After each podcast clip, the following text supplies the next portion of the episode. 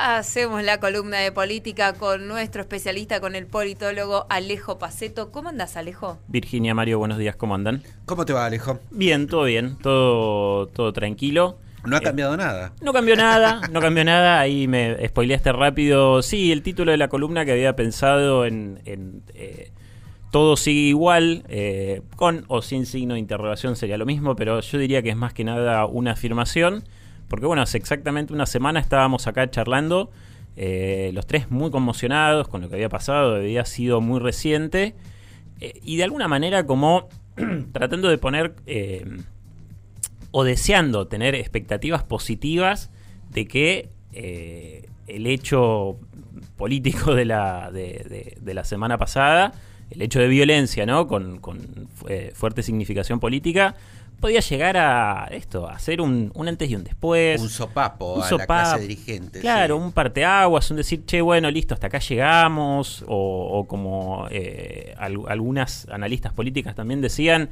eh, en realidad ya nos habíamos pasado de largo con algunas cuestiones y seguíamos tirando, digamos, seguíamos echándole leña al fuego. Eh, la verdad que en general yo creo que estaba estas expectativas positivas y ya el sábado a la mañana eh, empezó, por ejemplo, digamos, esa, la nueva semana eh, con un sector, digamos, muy, muy mayoritario de la oposición, no queriendo, eh, digamos, dar quórum por no estar en desacuerdo con una oración digamos, de, lo que era la declaración que se iba que Esto es la sesión de la Cámara de Diputados, como para ubicarnos un poco. Estamos hablando del sábado de la mañana, la sesión de la Cámara de Diputados eh, el PRO no queriendo, o sea, sí aceptando votar, pero no queriendo eh, debatir, no, no quedándose en la parte del debate. Claro, no quedándose en la parte del debate por no estar, digamos, por, por estar en desacuerdo eh, con una de las partes de esta declaratoria que hablaba de condenar los discursos de odio, ¿no? y, eso fue también otro puntapié inicial que se dio y de lo cual se habló mucho esta semana eh, y, han hablado sobre todo interlocutores de, casi todos los espacios, que tenía que ver alrededor de qué era, qué no era, qué implicancia tenía, qué implicancia podía no tener o cómo se utilizaba eh, los discursos de odio. ¿no? Entonces ahí, ahí lo conecto con esto de todo sigue igual. Em, y esta capacidad ¿no? que tiene la, la política argentina ante hechos de gravedad, meterlos en una licuadora vaciarlos o licuarlos por completo de, sentido. Eh, y, esto, el, ejemplo anterior que tenemos más acabado es el de la grieta, ¿no? Que yo voy a seguir insistiendo.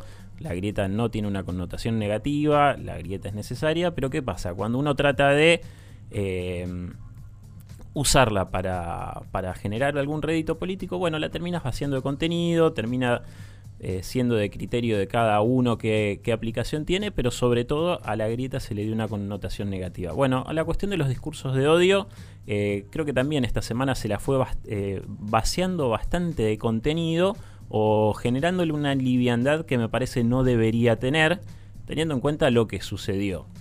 Ahora, también es increíble cómo esta semana digo, con, esto voy, voy sumando también algunos otros elementos, ¿no? Pero esta semana eh, digo, han, circulado muchos eh, estudios y análisis que se hicieron de conversación en redes, en redes sociales, alrededor de lo que fue eh, el intento de, asesinato de la, de la vicepresidenta, que ya a esta altura de las circunstancias está, hay muchísimos elementos que prueban que fue un hecho planeado, ¿no? Que no fue una persona individual, que tuvo complicidad de su pareja, que su pareja además había sido partícipe en hechos de violencia dentro de un grupo que es no, no, recuerdo ahora el nombre. sí, sí, sí, sí, tiene un nombre. Bueno, pero. Un, grupo supremacista, digamos. Y sí, son, son como, sí, una, una aspiracionalidad de, supremacismo blanco, esas como copias berretas que desgraciadamente de este lado suele haber muchas, ¿no?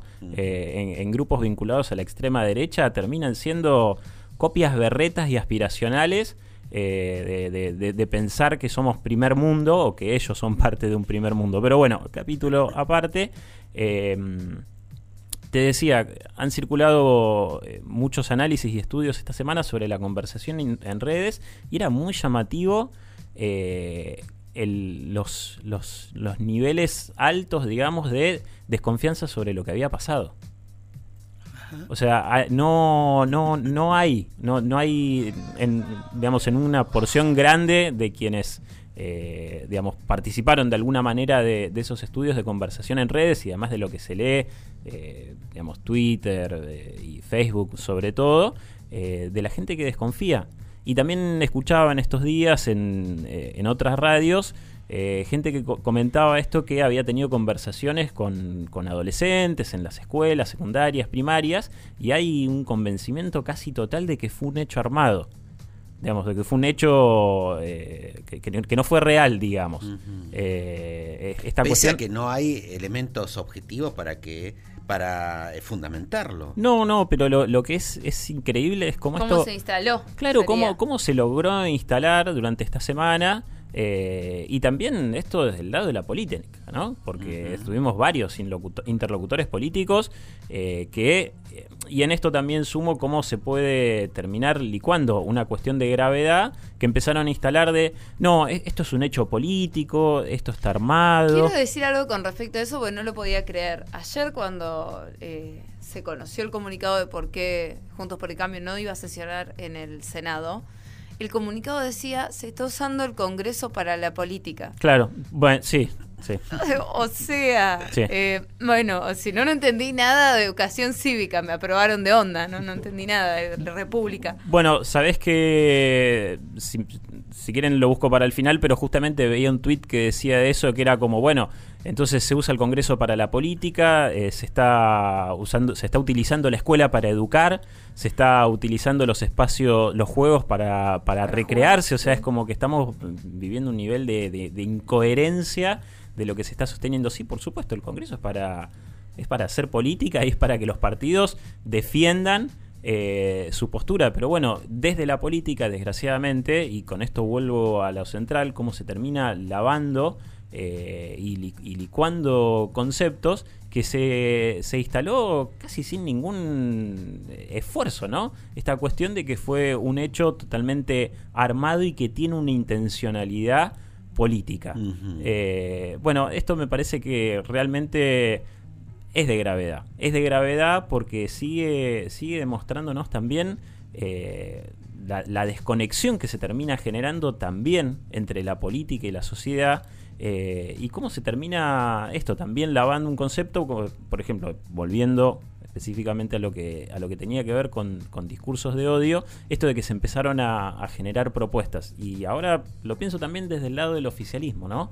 Eh, que tratemos de regular los discursos de odio. Bueno, entonces, ¿qué Si, si, empezamos a pensar que todo puede ser discurso de odio, llega un momento que nada va a ser discurso de odio, y ahí, desgraciadamente, eh, vamos a terminar generando esto, que todo sigue igual, que nunca pase nada y que los, los, hechos, bueno, sigan sucediendo y los naturalicemos. Y creo que ya son muchos años de naturalizar justamente una violencia simbólica y política muy fuerte que derivó en lo que pasó el viernes pasado. Claro. Claro, exactamente. Y la historia de nuestro país este, nos da ejemplos de que eh, cuando no se llega a un, no digo acuerdo esto de esta cosa de si hay que acordar los puntos que nos unen y dejar de lado los puntos que nos desunen, porque como decís vos la grieta, está bien que exista grieta, ¿no? Porque esa es la política, pero que cada uno ocupe su lugar, ¿no?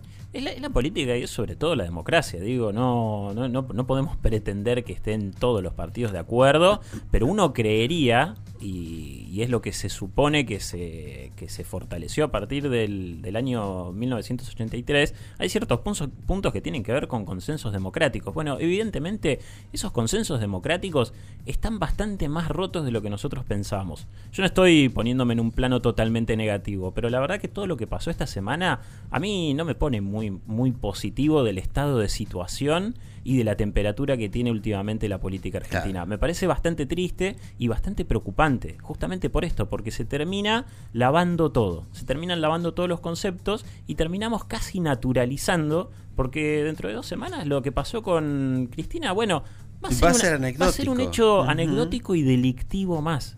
Está bien, está, perdón, está avanzando de alguna manera la justicia. Sí, sí, hasta cierto punto, porque también ese puede llegar a ser otro capítulo aparte.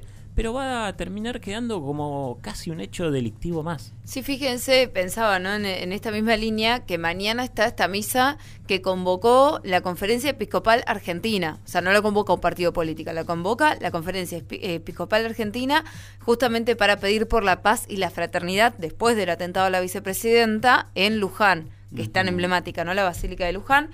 Y desde la oposición ya dijeron que no, que no, van, a ir. no. Y esta convocatoria que está haciendo Guado de Pedro, el ministro del Interior, también a sectores de la oposición, como para tratar de hacer una, unificación política, también. El único que le respondió fue Gerardo Morales, que le dijo, déjame ver.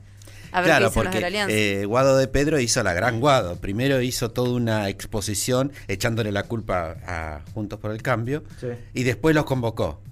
Sí, sí, ese, ese es un problema, ¿no? Siempre tratar de que la culpa sea absolutamente del otro lado y del otro bando.